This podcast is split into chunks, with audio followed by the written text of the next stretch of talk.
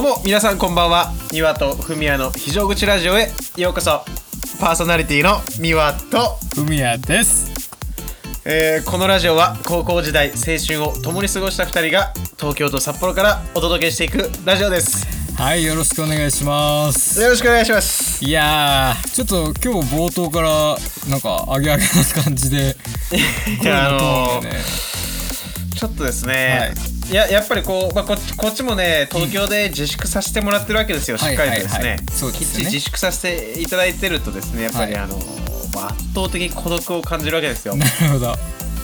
うん、そうなってくるとやっぱこのラジオがね僕にとっての拠り所になっちゃうわけなんですよね。あーやっぱこういうところに抜いていかないとあれですよね。溜まっちゃいますからね。そうなんですよ、まあ、こういうところで あの抜き抜きしていってですね、えーだからなんていうかなやっぱフミヤの声を聞くとねあああ今日ラジオあんだってその、まあ、これでまた頑張れるわけですよ僕。いやそう言っていただけると僕も本望ですけど。今鼻ほじりながらさ適当に言ってんだと思うんですけど。い。いやでもね、はい。まあ31回目、まあ、30回をねこう超えたということで。そうだね。えー。ちょっとなんか、あのもうだいぶ僕らのテンポ感もいい感じになってきたと思うんで。はいはいはい、サクサクっとね今日も楽しく撮っていきたいなと思いますけども。えーやらせていただきますよ。いやーしかしあれですね今日、まあ、北海道だけかもしれないですけど。はいはいはい。今日はあの宋 の日なんで。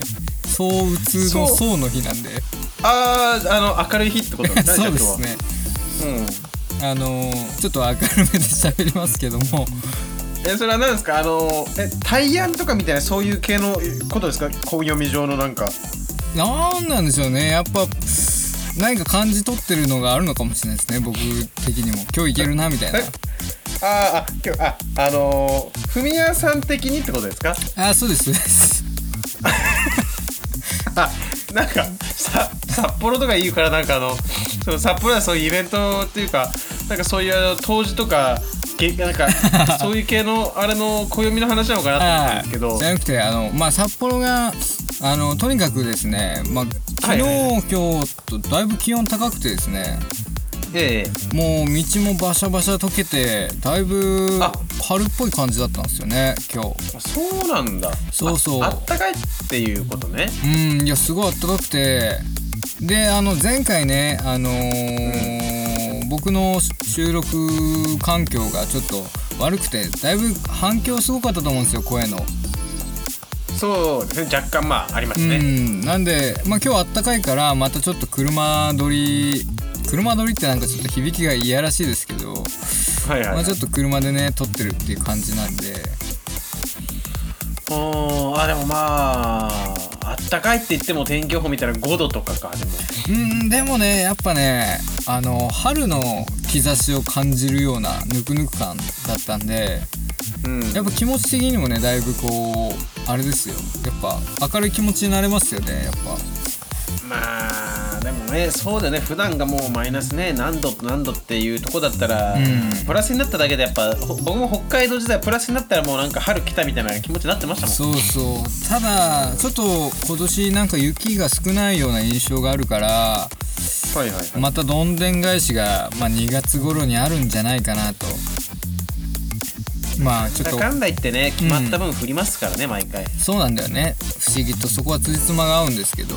まあ体調の方とかどうですか？大丈夫ですか？美和は。僕はそうですね。全然問題なくあのーうん健康ですね。特になんかやっぱりまあコロナ対策の一環でね、消毒したりとかうがいしたりマスクしたりしてるんだけど普通の風邪も別にひかないですからねやっぱり。あーそっかそっか。まあでも確かに風邪ね普通の風邪もインフルエンザとかも減ってきてるとはよくニュースでやってるけど。はいはいはい。はいいやーでもそれでも僕は今年あ今年というか今年度でもう23回ちょっと体調崩してるんでまだ今年4週ぐらいしか経ってないですけど結構な頻度ですね、うん。あ今年度今年度。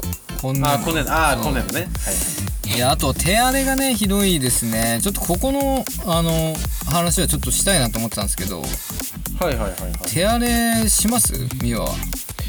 いやー僕はですねやっぱあのードラムスティック握ったりとかダンベルを握りますのでまあはい。あとやっぱいろいろと握るじゃないですか僕ら。大事なもう 握らせていただいてますけども握らせていただいてるんでやっぱこういやもともとでもね、手は昔からずっと乾燥するタイプで、はいはい。あのーまあ荒れるっていうよりか本当硬くなるんですね。そのやっぱガサガサになるんで。あのなんかデフォルトで結構こう手がしっとりしてる方いるじゃないですか。あーなんかちょっと汗っかきの方っていうかね。しっとり握りのね。すごいなーっていうか僕はもうほんと手がねガサガサなんで。あーそっか、うんそうなんだね。そうだからまあこれが俗に手荒れなのか乾燥なのかちょっと分かんないですけどあでもなんかその手荒れが最終的にちょっと痛くなったりとかうん。血が出たりとかそういうのはあんまりないんだ。そこまではいかないですね。まあやっぱデリケートなもの触りますからね。握らないといけないんで やっぱりその辺はちゃんとしとかないとね。まあすまあそうだね。その時やっぱ手が乾いてるか潤ってるかで、まあ、感触も変わってくるっていうのはやっぱもう。あのーねもう分かってることではあるので。いやーそうで僕がねちょっとねあのー手荒れすごくてですね。はいはいはい。まあ去年の今時期もまあコロナ流行り始めた時もすごいひどかったんですけどうん。あのーまあ薬塗ったらね効果てきめんですぐ良くなるんですがはいはいはい。なんかねその頻度がだんだんスパンがこう短くなってってるというかなるほど。そうだから皆さん手荒れひどい人とかどんな対策されてるのかなとか。いやでも今年っていうかまあコロナの時やっぱ消毒をねする回数が増えたので、うんうんうん。まあ、多分あれ手がね荒れてるって方すごい増えたと思うんですね。そうだね。いやもうなんか本当にシワシワになってもうほんと金玉みたいになっちゃうんですよ手の方が。ああなるほどね。そう。玉袋。そうで玉袋の寒い時の。シワがこうだんだん亀裂入ってきて血が出てきちゃったりして、はいはい。はいちょっとねいやーもう消毒しないといけない時とかはもう本当に死ぬ思いで消毒してるんですよいやーそっか。だってそうだね。ふみは病院だもんねし職場がね。いやそうなんですよ。でね手から血出ながら仕事するわけにもいかないので。はいはい。なんかねちょっとリスナーの方でその有益な情報がある方とかぜひちょっとダイダイレクトメッセージとかであの教えていただきたいなと思ってたんですよね。なるほど。いやまあ僕的にはやっぱりですね、あのまあきっちりしっとりこう、まあ、ハンドクリームを塗るとか、うんうんうーんまあ、ニベアとかでもいいと思うんですけど、はいはい。こうまあ普段からそのねやっぱひび割れみたいになるってことはまあ日頃から乾燥して荒れちゃうってことだと思うんでそうだね。ま極力このね、えーなんか洗剤を触る時とかはさうん。乾燥しないようにまあ手袋つけるとか、あと、まあ、クリームをたくさん塗るとかあと、まあ生命のエネルギーっていうか命の作用でしたっけ？その生命の作用ですね そこに依頼するのがやっぱり一番確実なんじゃないかなと僕思いますね、そうですね。ちょっと僕も大事なところを見落としてたなって今ちょっと再認識させられたんで。そちらの方にちょっと頼っていただければ まああの、リスナーさんの方でねこう生命の作用をこう、まあ、取り扱える方がいらっしゃるんであればはいはい。ぜひぜひ。えーお声掛けいただければっていうところですけどね。はい。ちょっと長距離生命作用をあの僕の方にかけていただけると非常に助かりますねまあちょっと冒頭こんな感じのお話でしたけど。はいはいまあね先週ちょっとあれでしたね。時事ネタ2回続けてあのお休みいただいておりましたけども。そうですね。ちょっと僕の不手際があったということで。全然大丈夫なんですけど。ちょっとねまあ今日は一応そのまああいあこ意外にこうなんだっていうかなんかその別に面白い話じゃないんですけど、はい一応用意してきておりまして。時事ネタ来た来た来たって言ってる人がいるかもしれないですからね。いやついに来たぞっていう人がいる。かもしれない。そんなねあのテンション上がるようなねコーナーじゃないと思うんですよねあのそんな人いるかなと思うんですけどえっとまあえーまあね熱烈なそのジュリネタファンの方にはちょっとねはい。まああのまあ、語らせていただければということなんですけども、えー楽天カードの取り扱い高がですね、はい。えーまあ、2020年の金額なんですけど2020年1年間で楽天カードで使われた金額が、はい。これいくらいくらだと思いますか？そのイメージで言うと。その、まあ、クレジットカード会社が、まあ、1枚のその楽天カードって1枚のカードそのだけで、うん。まあ、年間ね年間ね。どれだけ使われてるイメージどんぐらいですか？えー、でも人あの全員ってことだもんね。何億何何万人の人が使ってるってことだよね。いやーそうそう8000億ぐらいですかね。あ、まあ、さそれぐらいって思うじゃないですか、うん。お億何何億円台って思うじゃないですか、うんうんこれね11兆円なんですよ。すごいね。結構だからあこんなすごいなというかその、まあ、取扱高が11兆円国内初の大台ということで、まあ、やっぱりコロナでねその通販事業というか。ああそっかそうだよね。そう、まあ、それで伸びて、まあ、ネットで決済する人が増えたっていうことなんですけども、はいはいはい。初めてのあれなんだ。そうだね。あの 10, 10兆円を超えたのは初めてらしいんですけど、えー、すごいねまあ、でも取扱高前年から20%増えたって書いてるんでもともとでもあ、まあ結構大台だった7 8兆円ねぐらいあそうですね、はいはい。があったってことなんではあこんな使われてんだと思ったんですよ。うんでも確かにネットショッピングが今年は多分べらぼうに多かっただろうから国民皆さんね、確かにそっか増えるよなそうですね。僕も、まあ、交通費というか例えばあの電車ねあの、うん。うんまあ、東京にいるともう札幌にいた時は車移動が基本でしたけどそうだよね。こっちはもうねあの電車にやっぱすごい乗るので、はいはい。えーまあ、スイカで払うんですけどその時は全部クレジットカードを通して決済をするので、うん。えーまあ、それで毎月やっぱ数万円とか来るんですよね交通費だけで。ああそっかそっか。まあ他にもコンビニでその、えー、とクイックペイとか使ってるんで、まあ、そういうのも含めてやっぱ電子マネーとか、えーまあ、普及すごいしてるじゃないですか。まあ今はもうあのお金持たない人も結構増えてきてるもんね。僕はだからねあの財布に全くお金を入れないタイプなんでもう最近は本当に1万円とか入ってることないですよ。全然使わないですもんね。ああいやでもこの前美和がその北海道帰ってきた時まあしばらく前だけどはいはいはい。コンビニとかスタバとか行ったらなんかあのペイペイでみたいなさ感じで支払ってるの見てあーでも東京とかってやっぱそっちの方がそういう、まあ、文化じゃないけどうん、うんもうそのなんていうの？クイックペイみたいなのは結構主流になってきてんだなーっていうのはね感じましたよいや楽なんですよ。た今までそのほんとちっちゃいんですけど例えば、うん。リュックに財布を入れてて、はいはい。えー買い物先一回下ろして出して払うっていう行為がもうポンってスマホ当てるだけでできるようになるとすごい楽なんですよね、まあ確かにね。持ち物すらも減ってくるわけだもんね。そうそう。だからやっぱりまあそういうところもカード決済通したりするんで、はいはい。まあ、そういうのも合わさってだと思うんですけど、いやすごいですね。なんかもう国家予算レベルなんですか？11兆円って言ったらそんな。の11兆円とかってなってくるとやっぱりイメージの外側だからさうあんまりいやでもそっか。すごい。でもその利益はどれぐらいもらってるんだろうね。楽天カードさんはね。んまあこれが例えば、うね数パーセントってだけでも相当な金額ですからねもう何千うん。何千何百億って話じゃないですかやっぱり。そうそうだよねいやでもそっか。うちはね楽天カード持ってないんですよ2人ともね嫁さんも、はいはいはいはい。だからちょっとあのーあんまりその使ったことがまずないんでイメージが湧かないですけど、うん。けど楽天ポイントはめっちゃ貯まるらしいね。そうだね。僕はメインのカードがヤフーカードで、えーまあ、ちょっとサブで使う時なんかそのまあ例えばクイックペイとか、えー交通費とかはヤフーで切ってるんですけど、はいはい。買い物する時とかは、まあ、場所によって楽天のカードを使ったりするんですけど、はいはい。えー結構まあそんな何万円とかねうん。たまんない、あのそんな大きい買い物したらたまんないですけど、でうん。も気が付いたら23000分たまってて、それいいよね、そうこれでこの前もあのオートミールを一気にね 6, 6袋ネットで注文してああはいはいはいはそう買ってだからそういう還元ができるのでまあありがたいですよねやっぱり。いまあタダで買ったってことだもんね実質ね。そうそうそういやそう考えたらもう本当にお金に関する価値観がやっぱ徐々に変わりつつあるんだよねきっとね。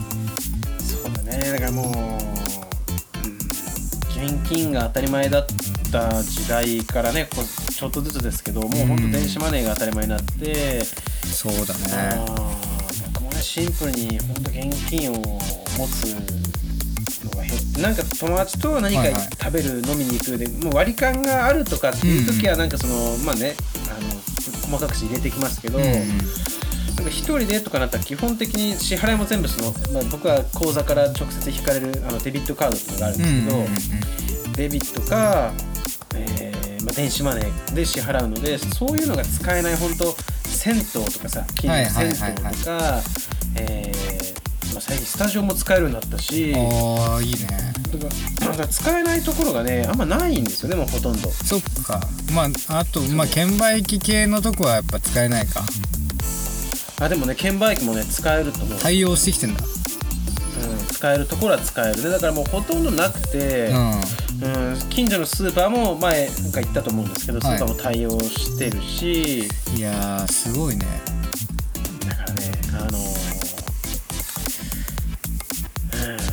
財布とかっていう概念、まあ、免許証とか持つからね、まあ、そういうのなくなりはしないですけど、なんかどんどんどんどん、まあ、身軽になっていけるなって感じですね。やっぱりいやーなんかあの自動販売機の下の小銭を探したりとかそういう文化がもうなくなっていくわけですよねしたら そうですね。あのまあもともとそういう文化は僕はあんまなかったですけど。それはもう完全に僕の人格を否定されましたけど。いやいやいやそのでもあの地元のムードとかそういう流行りってあるじゃないですか。地元のやつから受け継がれている感覚というか。いやでもなんかうん、いやいやあのそういうのでね、お金落ちてたとか拾ったっていう経験があんまないんで、ああそっか。うん、いやでもほんとそのうちガチャガチャとかもあれになるのかね。そういうお金使わなくなるのかもしれないね。えっとうね、ん。えなんか秋葉原のガチャガチャそんなのあった気するな電子マネーっていうか、スイカでできるやつがあったはずなんああでもそっか UFO キャッチャーとかもあるもんね。そうそうそうあそう UFO キャッチャーもスイカでできるし、そうあのああいうガチャポンみたいなのも確か駅構内にあったのが、うん。なんかそれで使えるやつだった気がするんですよね。へえいやーほんと変わってくねなんか。いやーだから結構ね僕はね財布をね、あのーまあ月1回2回忘れるんですけどでも、はい。まあ僕がね仕事とかで集まる秋葉とか行った時に、うやばいうわ財布忘れたってなるけど、ん。まあスマホと Apple Watch つけてるとスイカかクイックペイはどっちも使えるんで、ああそっか。えー基本的には別に、あのーもう困ることはないですねやっぱり。いやーちょっとね僕もあのーラジオでも話しましたけど携帯をまあ半年前ぐらいに変えてうん。あのーそのお財布携帯付きのスマホになったんですけど、はい。はいまあ、僕はね財布の紐をあのー嫁の方にがっしり、あのー握られてるんで。そうだよね。まあしょうがないよね。いやーそう。だちょっとね憧れちゃうねそのあの動作ピッてやってるの見たらちょっと憧れちゃうねー楽よ。楽よ。まああのー僕もねやっぱすごいその、まあ去年ぐらいから節約をするようにしたので、はいはい。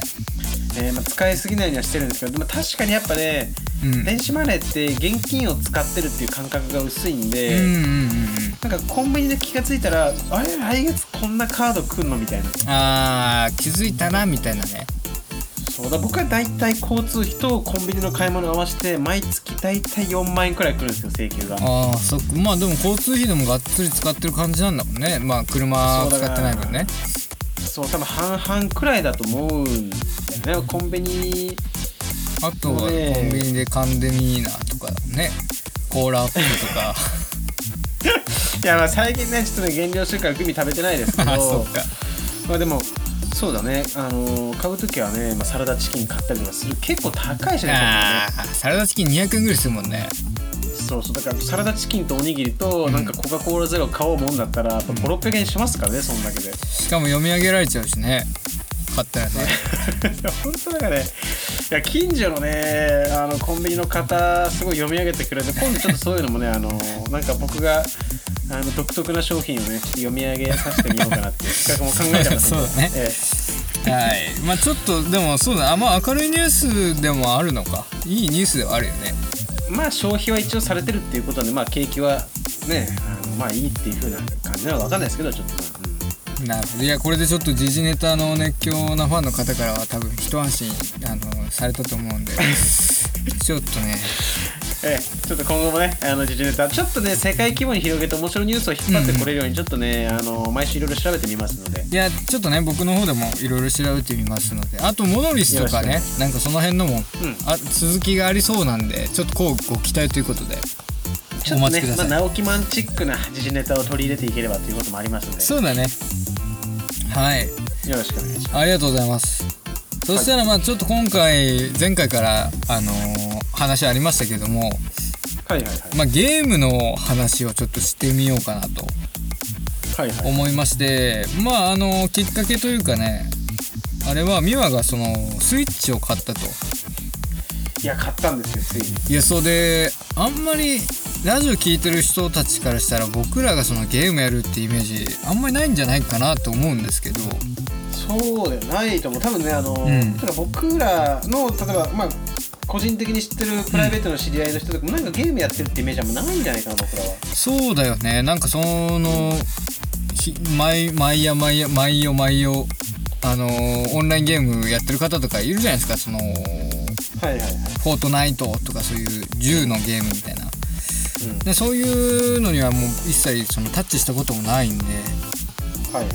あんまりそういうイメージないと思うんですがまあまあ今回いや僕もでもちょっとだからびっくりしたんだよ。美和がゲーム買ったのがさ、もうしばらくぶりって言ってたもんねこの前もね。いやーそうだね。まあでも今日えっとね2019年に、うん。え1回だけプレステ4を買ったんですけど、はいはい。えーかねつまんなかったんですよ。なんかそのロードに時間がかかるし、うん。うんソフトを読み込むのに時間がかかるしなんかそのねゲームを始めるまでのはいはい。時間がすごい長いんですよ、あなんか23 1分2分ぐらいかかるというかそれがもうそのなんかあ耐えられなくて、ねそうだからスパイダーマンのゲーム1本だけクリアしてすぐ全部売ったんですよもう。ああだからほんとハマんなかったんだね。なんかその。そうもうあのこんなゲームなんかもう嫌嫌なのともうそんな時間の無駄だと思いながら全部売って今回はね、あのまあ自粛も来たということで、うんうん。僕ね部屋にテレビも置いてないし、はいはい。えーなんかねそのなんか夢中でゲームやったりとかっていうのもないし、うん。だあの本当にやることないっていうかまあ YouTube をチラチラ見るぐらいなんですけど、はいはいはいはいこのままいったら本当に暇になっちゃうぞと思って、うん。えーまあ、ちょっとねたまには自分でゲーム買ったらいいんじゃないかと思って、まあ、スイッチを買ったわけですよ。そうかそっか。まあ自粛に合わせてね。そうそうそう、うんうんで一応ポケモンのえーっとソードか。ポケモンソードと、はいはいはい。まあ、スイッチを買ったわけですよ。はいはいはいはい。したらですねそれが面白くてですねあのーもうね僕結構まあ自分でも分かってるけどハマったらゲーム何時間でもできちゃうタイプで子供の時はすごいそのもう一日やってたんですよ。ああそっか。それもなんかちょっと意外だけど。そうそのね弱点を自分で知ってるんで、うん。だからあんまりゲームって夢中になったら時間もうねこうもう大人だからあのーやっぱり時間もったいないっていうのもあって、ん。やらないようにしてたんですけど、あポケモンをね久々にやったらちょっと面白くて、あはい。えーやり込みすぎて2日でクリアしたんですね。結構やったねそうもう朝とかまでやって2日でクリアして、うん。でその僕がねあんなクリアした後そのやり込み要素とかあんま興味ないタイプなんでああそうなんだ。それ一応本編をクリアしたらすぐもうすぐ売るんですよ。ああそっか。そうでスイッチ買った日にポケモンを買って2日3日でクリアして売って、あもう売っちゃったんだね、ポケモンは。それで売ってポケモン売ってそのお金を使ってゼルダの伝説を買ったんですよ。おおいいっすね。そうしたらねこれがまた面白くてですね。やばいよねゼルダ。僕はもうねあのブレス・オブ・ワイルドその2017もともと Wii でも出てたやつなんですけど、はいはいこれがね超面白くてですねあの最初はなんかシステム的に武器が壊れたりとか、うんうん。あの世界が広すぎたりちょっとね面倒くさいなって思ったんですけど、はいはいはいハマったらもうね朝6時とかまでちょっとやっちゃってですねいやあれすごいよくできたゲームだなって思うよねすごいよやったふみやったいややりましたよ僕もいやそれはね面白くてねあのつい一昨日ぐらいに、うん結構時間がかかってあのボリューム結構あったんで、うしかもなんか難易度高いんですよ普通にワンパンで殺されたりするしああそうですねそうで1週間くらいかかったのかなくらいやり込んでやり込んでクリアして、はい。一昨日ね一昨日ぐらいにクリアしてなんですよ。いやーでもあれも結構やり込み要素多いじゃないですか。ゼルダも。そうそう。なんかほほこらをね、うん。クリアしたりとか、ん。なんかその種みたいなの集めたりいろいろあるんですけど、はいはいはい。で僕は結構やっぱねあのある程度そのラスボス倒しちゃうと、ん。結構こう、まあ、飽きるってわけじゃないですけどさっとやめちゃうんですよ。ああそうなんだね。そう。でなんか終わったソフトを何回何本か抱えとくっていうのもあんまりしないんで、うん。まあまたクリアしたしゼルダ売って次何買おうかなって思ってるんですよね。ああ今その段階って感じなんですね。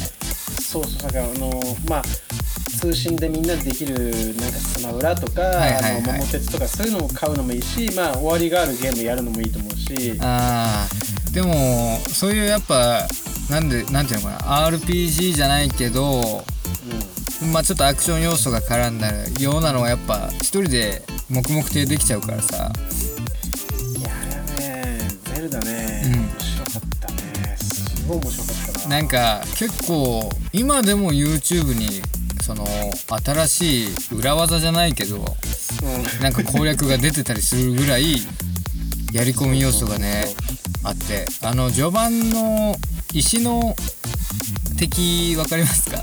なんか森の中にいるストーンなんだかみたいな。あーあのなんか岩ロックみたいなああそうそうそうそうそう。あれを本当の序盤の序盤であの、うん。遭遇してなんとか倒したいなって思っていやずっとやってましたね。はいはいはいはい。いやでもあれはね本当すごいいいゲームだな。僕はね兄貴に借りてたんで今返しちゃいましたけど、はいはいはい。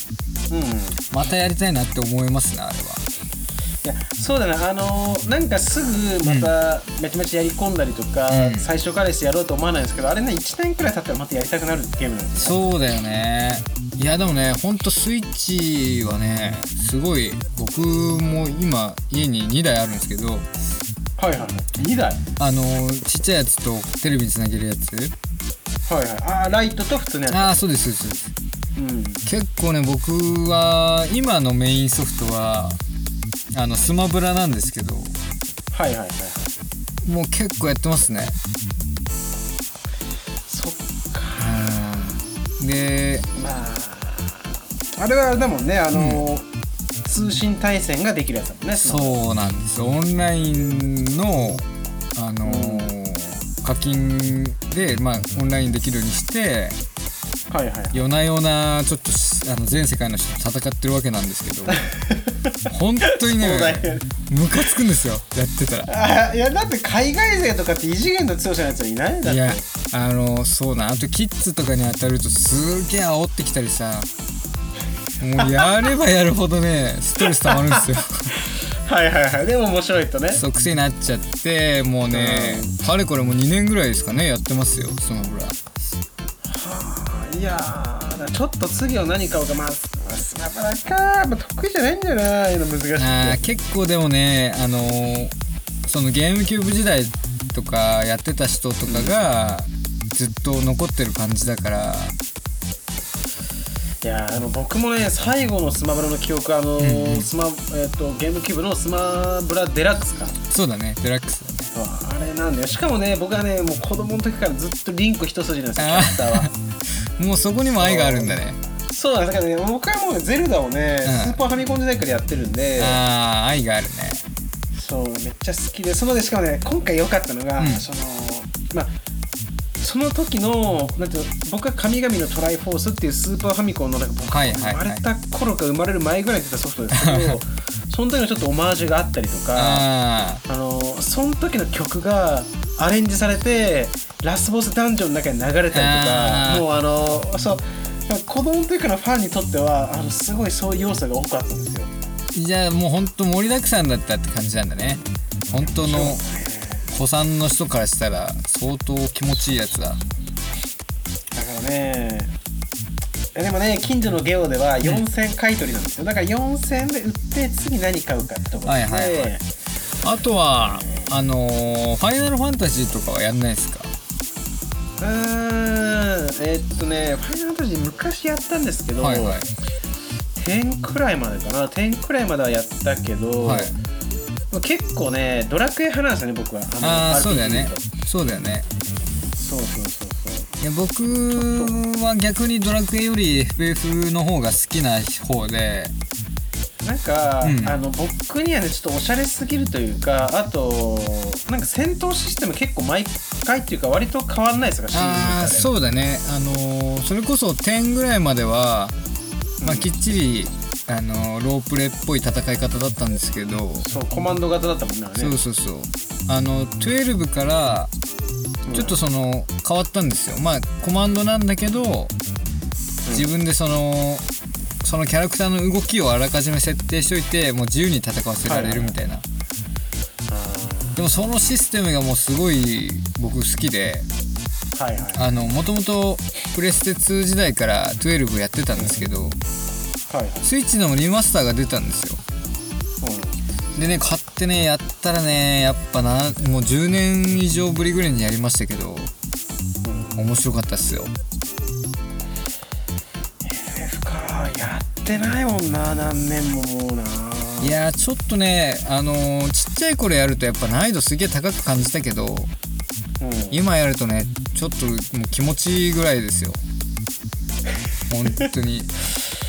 いやーそっか意外にでもふみはゲームやってんだねじゃいやそうなんだよね。あのー好きなゲームはずっと追いかけちゃう感じなんですよ。あはいはいはいはい。だからあのーはい。ねいいファンだよねそれは。そうあの塊魂とかさえあれまだあんの？あれもねなんとスイッチでリマスター出たんですよ。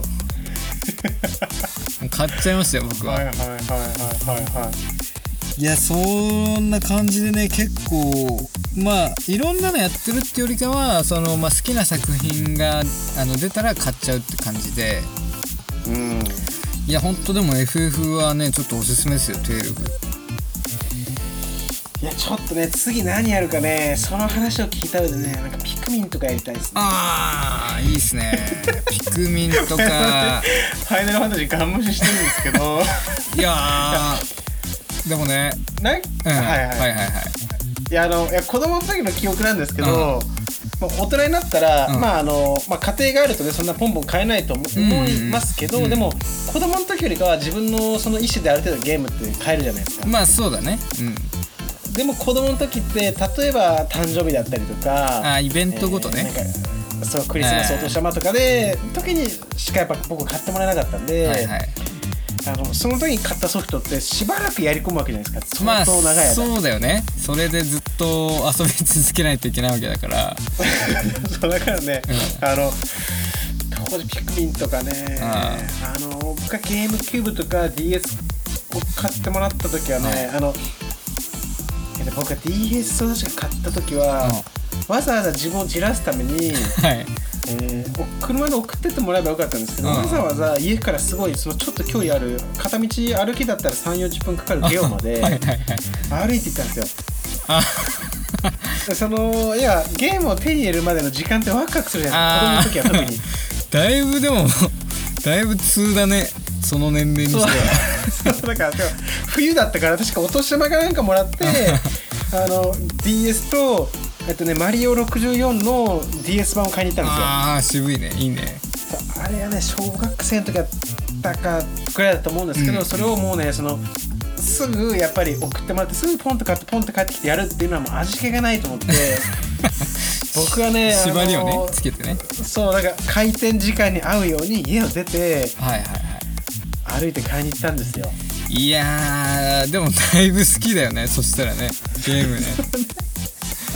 で買いに行くまでの間にワクワクしてで買ってから家に帰るまで開けないからそれでワクワクできるじゃん。いやいいねでもあの確かにゲーム買った時のワクワク感って今まあ今もあるけど超えられないよねあの時のはいねやー超えられない。今なんて別にワクワクねそのもう大体分かってるとかその自分がどれだけ楽しめるかって何となく分かってるから、うん確かに確かに。そう。その当時僕はねあんまり自分のそのゲームっていうかそのなんか代々受け継がれてきたスーパーファミコンのソフトとかああのプレスのソフトとかロッキョのソフトとかいっぱいあったんですけど自分のってあんまなかったんで。ああなるほどね。家族のゲームみたいな。家のゲームみたいなね僕はそうだからそうレトロゲームを当時からめっちゃめちゃやり込んで、はいはいはいはいはい。あのーマリオブラザーズの、あのークリア裏面まで僕小学校1年か2年ぐらいでしたけど 全部クリアしたんですよ。ものなんかすげえ裏面まで全部僕も全部自分で出して 全部クリアしたんですよ。それくらいめっちゃやり込んでそれしかなかったのやることが。まあでもあの当時って攻略本とかの時代だからさそうそう。でもねなかったの。攻略もないしネットもないから自分でやって自分でバグ見つけたりとかやってましたね。相当変態ですよねそれは。いや僕はねあのマリオのね詳しくて、はい。マリオコレクションっていう結構今だったらレアで高値で売られてるゲームなんですけど、うんうんうん。それをねあの絶妙な力加減でポンってソフトをねついたりすると急にマリオがタヌキマリオになったりとかへえあのバナバナナじゃないや キノコがキノコ食ってないのに あの大きくなったりするバグを見つけてしまってうんそういうバグ探しをずっとやってましたね僕いやもう職人の領域ですよそれは。気持ち悪いんですよ本当に。いやでもマリオ系はねあのーいろいろソフトがあったからさだよね。ゲームボーイとかでもあったしさ。い。やあんだろうなあれ。いやありましていやあのー一番最初にやったゲーム機は何なんですか？据え置き型のゲーム機。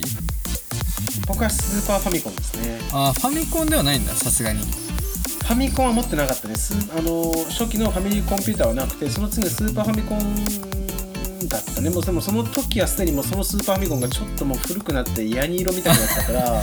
あれはでもいい味ですよね。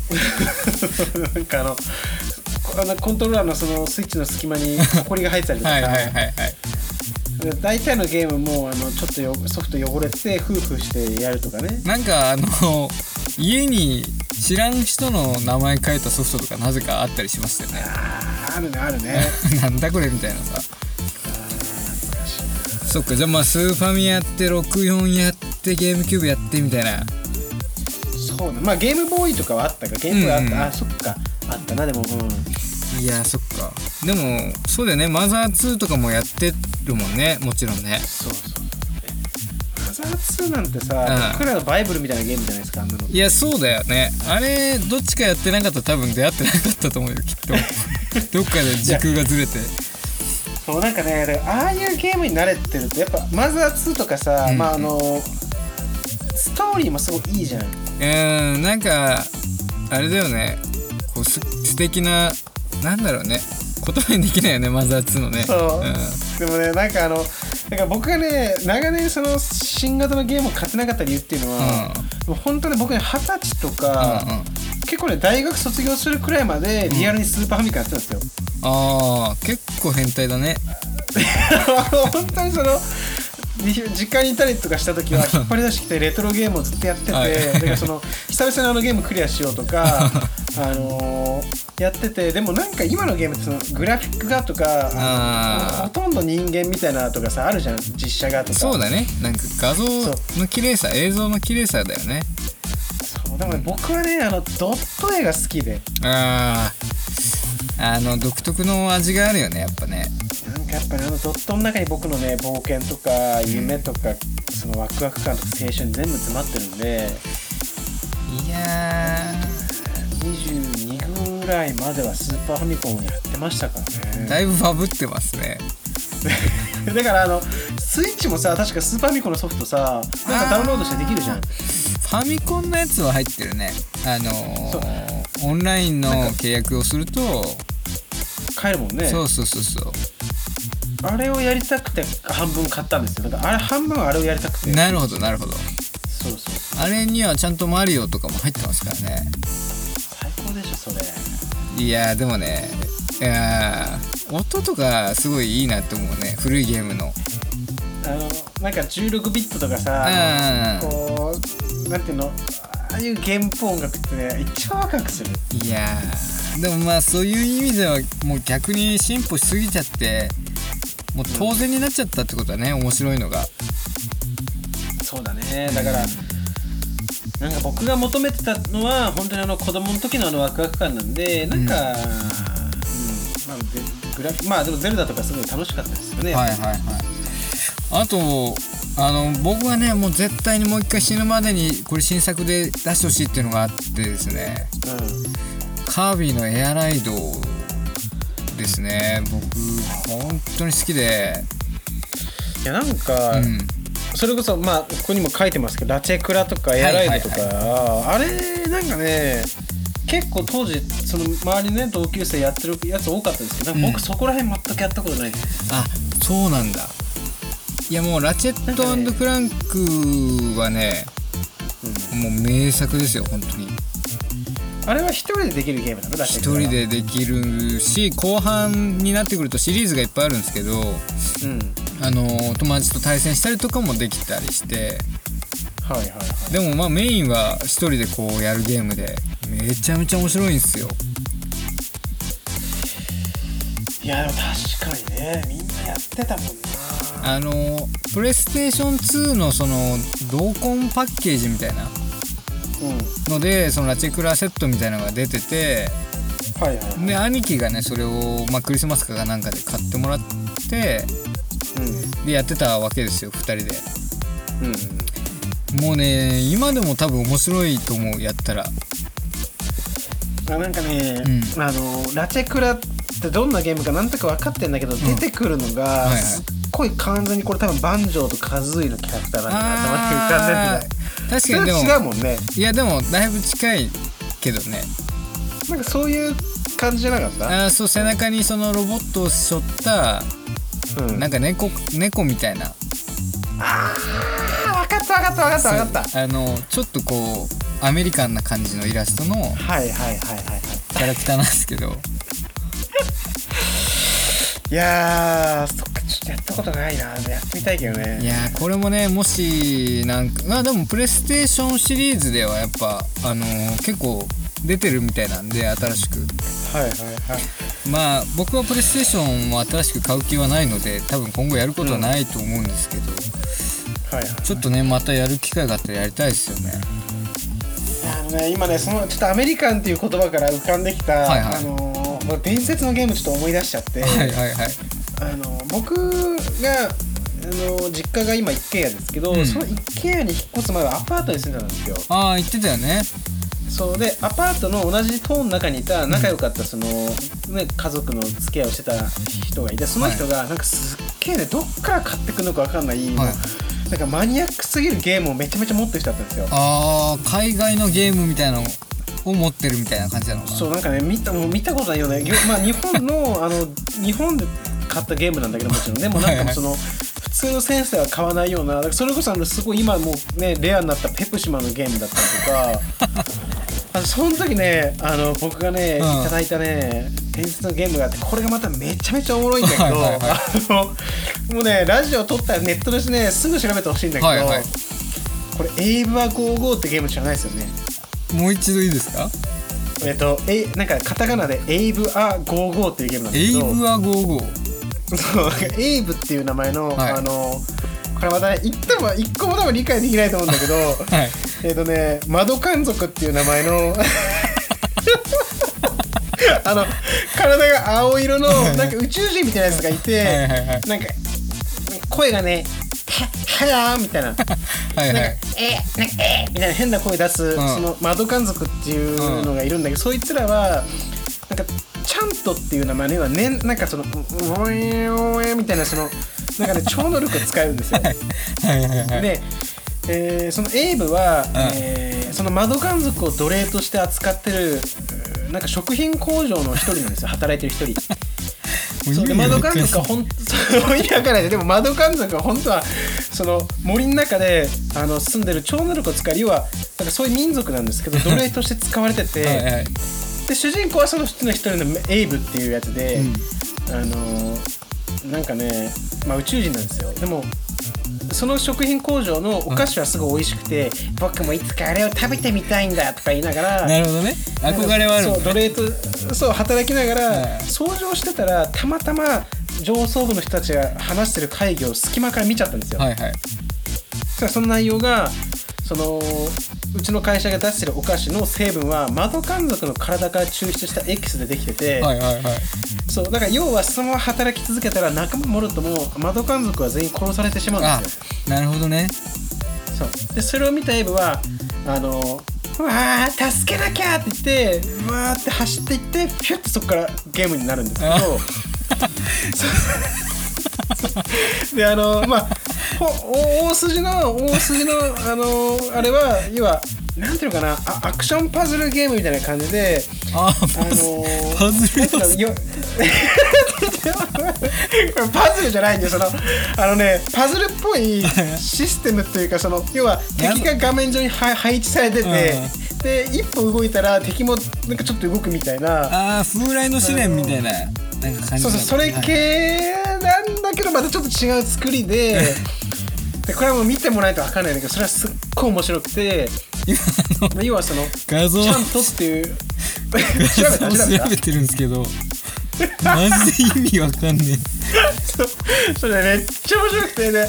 あのそのちゃんとって能力を使ったりして 敵を操ったりしながら、はいはいあのまあ、超えてってで最終的には一緒に働いてる100人の仲間を全部助けるっていうのが目標なんですよ。結構じゃああのストーリーはでもしっかりしてるんだねそうだね。あのーいやマジであれ面白いからやばいよ。いやあのーえエーバー55 PS4 って書いてるんだけどあんの？PS5 でも出るらしいっすよ。え？ガチで？俺スイッチ売った方がいいんじゃないですかね。いやいやこれねマジでおもろいのよ。え？あのー、なんか謎解きアクションみたいな感じってことなの？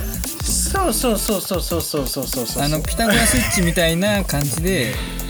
そううわすげえじゃん。めちゃめちゃリアルになってんじゃんこれ。でも元はこれプレイステーションな1のゲーム。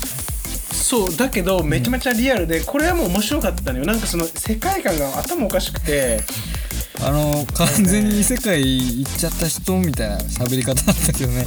ちゃんとそうだから本当にあのえやばいえマドカン族ね。ちゃんと族じゃないから。マドカン族だから。あのいや面しかもよう覚えてたそのストーリーをめちゃめちゃやったもん。これはだってあのめちゃめちゃだこれはね34年やり込んだねこのゲームはね。あのー、さらに朗報なんですけど。はいはいはい。スマートフォンでもできそうですね。え？マジで？550円で。えあんのもう？ありますね。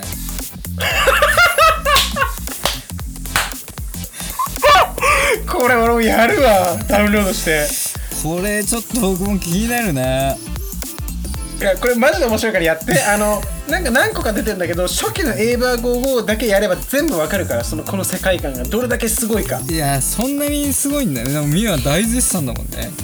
だってこれはねあのいやだって1997年でしょ。僕らが34歳の時にあってこのクオリティだからね。そっか。まあ時代にはそぐわないぐらい高クオリティだったってことだそうだからあの時代って今みたいにあの情報もそんな少なかったから、うん。あの要はなんかね外れゲームもいっぱいあったんですよ、まあそうだよね。なんかすごいパッケージ面白そうだけど買ってみたらすげえつまんないのとか結構ザラだったもんね。そうそうクソ作品いっぱいある中でこれ今またリメイクされたアプリになるってことはやっぱりそれだけね面白かったってことなんですよ。いやーすごいね。しかもなんかあのウィキペディアの情報ですけどうんあのー声が山寺宏一だったのかな一番最初。あそうなの？いなんかその後は変わったみたいだけどなんか一応山寺宏一って書いてありますね。あとはなんか秋元康さんがあの大々的な宣伝活動をやったとも書いてますね。えそうなの？そしてこの作品には4億円ほどのあの宣伝費を費やしたらしいですよ これそんななんか結構あのそんなすっごいなんていうのかなあの隠された名作ではなかったってことなのかな。いやでも僕は初耳ですけどね。いやーだってこれ持ってる人見たことないもん周りには。いやでも買わないよねこれね。絶まあ対年齢層がちょっとあの間違いすぎたかなっていうね。えー、でもちょっと気になるんでこれ僕もちょっとチェックしておきますよこれは。いやこれあのアプリでできるんだったら絶対やってください。僕と共有してください。あのーだいぶ覚えてるんでやり方は。いやーそうね。じゃあちょっとこれは550円費やす価値がありそうなんで僕も課金しますよ。もうななかったらあの全部返しますよ。僕が。これ面白くないと思ったら僕全額返金しますから。ぜひやってみてください。本当に。いやもう完全にプロデューサーなんだよね いやこれねちょっと来週のねラジオではあのそれやってもらった感想をちょっとね冒頭でいただきたいですのでいやもうこれ完全にの逃れられない流れにされた。そうだよ。よろしくお願いします本当に。了解ですちょっとね、あのゲームやり込みの話とかにまだまだいっぱいあるんでちょっとまたねね。あのまあふみやさんにはまず一旦エヴァゴープレイしてもらってそ,、れをねあの、まあ、入れた上でまた何回か先にあの濃厚な回をやりたいと思うんで。そうだね。ちょっとゲーム系は思ったよりも、まあ、2人ともゲーム実はやってたっていう感じで意外としゃべれしゃべれたね。いや子供の時は本当結構マニアだったんでめちゃめちゃゲームやり込んでたんで僕はロックマンシリーズとかもすっごい好きなんでああなんかクリスマスプレゼントで間違われたとかってやつ。そうそうそう言ったからあったね。あの母さんにロックマン X2 を頼んだんだけどなぜかロックマン7っていう古いやつが買われてて。完成まあそれは いやでもやったのよ。それはそれでめちゃめちゃやり込んだから、ね、それはだってもそれも23年やったからだって。いや ちょっとでもいろんなエピソードあるんでまた設けますか？じゃあゲーム会ね。またよろしくお願いします。そうですね。いやなんかあのー、今回冒頭でも話したえー、はいはい、まあ、手荒れの対策とかおすすめのハンドクリームと、はいはい、あとその次ねミワにおすすめのゲームソフトなんかも、まあ、このラジオを聴いてくださってる方でおすすめこれだよっていうのがあったりしたら是非 DM とかでねメッセージいただきたいですねよろしくお願いします。いやまあ、じゃあ今日はこんなところで終わりしますか、ね、はい。本当はね30分ぐらいサクッとってったんだけどまたねちょっと喋りすぎちゃってすみません。いやだいぶなっちゃいました。いやだいぶ盛り上がって楽しかったですね。いやまあねあのー映画午後は必ずこの後もうすぐにダウンロードしていただくっていうのはもう約束していただいて、えー、今日終わりにさせていただきたいと思います。わかりました。はい、はい。